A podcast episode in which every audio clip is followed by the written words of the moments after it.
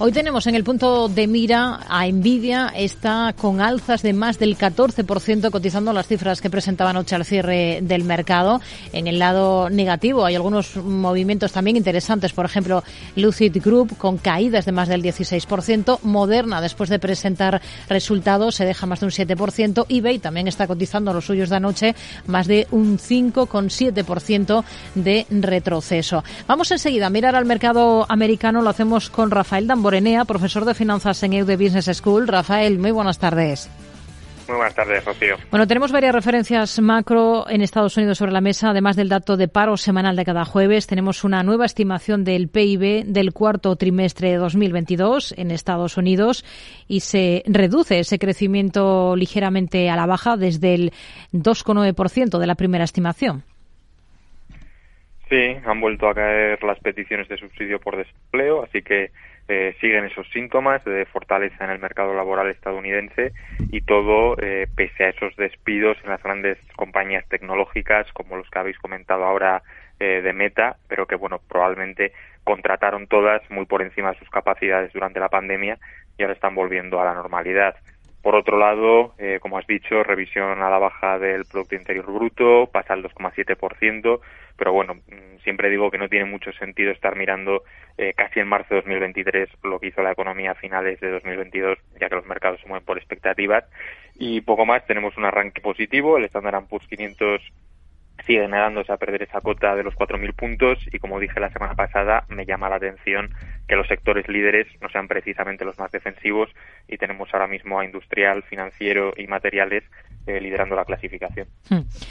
Todo después de unas últimas actas de la FED que califican la inflación como inaceptablemente alta, aunque se deduce de esas actas que la Reserva Federal prevé seguir subiendo tipos y que va a elevar el ritmo si lo consideran necesario. Justo ahora cuando arrecia el debate, ¿no? Sobre, sobre cómo los últimos datos macro en Estados Unidos han afianzado esas expectativas de que igual tenemos tipos altos durante más tiempo. Sí, hemos visto cómo ha desaparecido el término eh, desinflación de sus actas y parece que van a mantener el alza de tipos en las próximas reuniones. También pienso que mm, tarde o temprano tendrán que dejarse de comparar con ese objetivo eh, del 2% y asumir pues que pueden pasar muchos años hasta que volvamos a esos entornos y si es que volvemos alguna vez. Bruselas abre la puerta a que las grandes tecnológicas estadounidenses paguen por el uso de las redes. Ha sido una reivindicación histórica de las compañías de telecomunicaciones. Esto afectaría a plataformas, a nombres como Netflix o Google. Esta última, Google, ya ha dicho que ahorra miles de millones a las telecos en costes de red. Eh, lo que parece claro es que el debate ahora mismo está abierto, ¿no? ¿Cómo afectaría a las grandes tecnológicas que al final se atienda por parte de, la, de los organismos regulatorios aquí en Europa a esas peticiones históricas de las telecos?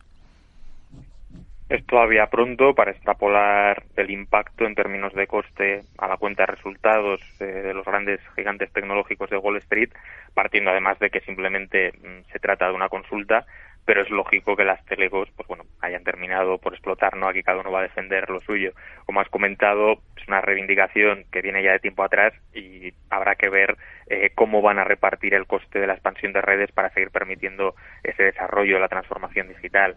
En este aspecto mm, creo que al final se genera un círculo virtuoso. Cuanto mayor sea la oferta de las empresas tecnológicas más capacidad eh, vamos a demandar los usuarios y eso recae en la cuenta de resultados de una teleco cuando pagamos el Internet todos los meses. Así que eh, es un tema complejo y va a ir para largo porque, bueno, habría que definir que eso que se considera eh, un reparto justo ¿no? entre tecnológicas y telecos. Hmm. Tenemos en el punto de mira, por ejemplo, a Nvidia. Se están cotizando las cuentas presentadas anoche por esta, por esta compañía. ¿Cómo ha visto esas cifras? Porque ha presentado expectativas favorables, ¿no? De hecho, se está recogiendo hoy en bolsa eh, todo esto porque está disparada más de un 14%. Sí, buenos números, por encima de las expectativas. Lógicamente vemos un recorte ¿no? en ingresos y beneficios con relación al mismo periodo del ejercicio anterior, pero bueno, es algo que le está ocurriendo a muchas compañías. Pero la verdad es que es una empresa eh, muy interesante, con varios frentes abiertos, esa oportunidad incipiente de la inteligencia artificial, eh, la extrema competencia en el sector de los fabricantes de chips y también tienen ese riesgo de que gran parte de las ventas eh, proviene de una industria ya muy madura, pero que también es extremadamente rentable, pues el nicho de los videojuegos de ordenador. Dicho esto, mm, creo que la proliferación de la inteligencia artificial, todo lo que tenga que ver con el deep learning, em, que al final pues todo esto se basa ¿no? en unidades de procesamiento gráfico como las que hace Nvidia, pues le van a dar una excelente oportunidad de crecimiento. Parten también con ventaja en el campo de la conducción autónoma con su plataforma eh, DrivePX y especialmente pues eh, cuentan con una barrera de entrada importante ya que por mucha competencia que haya en el sector, esa creciente complejidad de los procesadores gráficos hace que sea muy difícil no competir con el enorme presupuesto que Nvidia destina a toda esa parte de investigación y desarrollo. Tenemos a Nvidia liderando las alzas, eh, por ejemplo, en el S&P 500 ahora, cuantas services también con muy buen tono, por encima del 13% de subida. En el lado de las caídas destaca Moderna, con un recorte superior a los 7 puntos porcentuales. ¿Cuáles piensa que han sido las claves de los resultados que ha, que ha presentado la compañía farmacéutica? La verdad es que no han sido para tirar cohetes, ingresos en línea con lo esperado, pero el beneficio por acción eh, ha quedado muy por debajo de las expectativas y no digamos nada si comparamos eh, con cómo era la película hace un año con esos vientos de cola eh, con las vacunas ¿no? contra el coronavirus. De todos modos, más allá del ruido de corto plazo, es de esas compañías que se pueden volver a mirar. Tenemos una caída de prácticamente el 75% desde los máximos del verano de 2021 y con una baza importante que es la de las esperanzas positivas de la vacuna contra el virus respiratorio que tienen en fase 3.